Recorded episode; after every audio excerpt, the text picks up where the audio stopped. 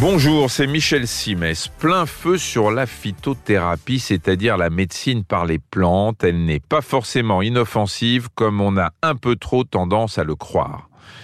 Les plantes, les Français adorent. La phytothérapie, ça concerne près d'une personne sur deux. On aime y avoir recours en complément des traitements classiques. Sauf qu'on ignore souvent que les tisanes, les gélules, les huiles essentielles peuvent influer sur l'efficacité des médicaments que vous a prescrit votre médecin traitant lequel, bien sûr, n'était pas au courant que vous faisiez également dans la phytothérapie, dont tout le monde pense qu'elle est inoffensive, vu que les produits sont en vente libre un peu partout. L'influence des plantes sur le médicament se manifeste de deux manières. Soit la plante bousille un peu le médicament, elle le dégrade et du coup, bah, le médicament n'agit plus soit la plante au contraire ralentit l'élimination du médicament, ce qui fait que sans que vous vous en rendiez compte, les substances s'accumulent dans votre organisme.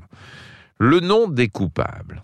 Bah, prenez la sauge, elle a bonne réputation pour faciliter la digestion ou combattre les bouffées de chaleur à la ménopause. Sauf que si parallèlement vous prenez des corticoïdes ou que vous êtes traité pour un cancer du sein, il va y avoir problème. La sauge ralentit l'élimination des médicaments.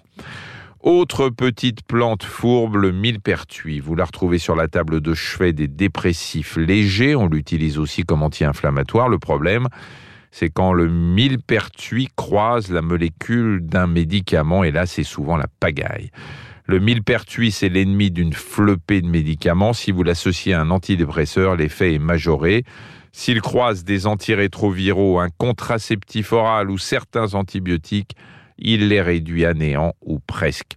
Vous avez aussi la mélisse qui soigne les infections cutanées mais fait plutôt mauvais ménage avec les sédatifs et les traitements de la thyroïde.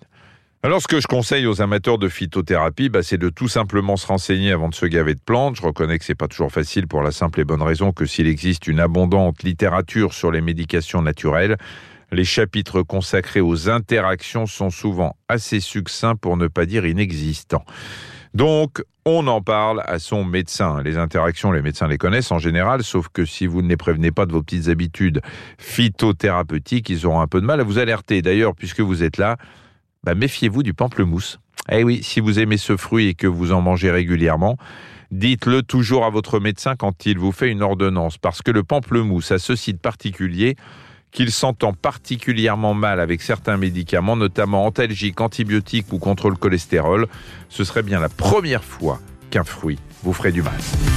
Merci d'avoir écouté cet épisode de Ça va beaucoup mieux. Si vous avez aimé, n'hésitez pas à en parler autour de vous et à nous mettre des étoiles. Retrouvez tous les épisodes sur l'application RTL, rtl.fr et sur toutes les plateformes partenaires. À très vite.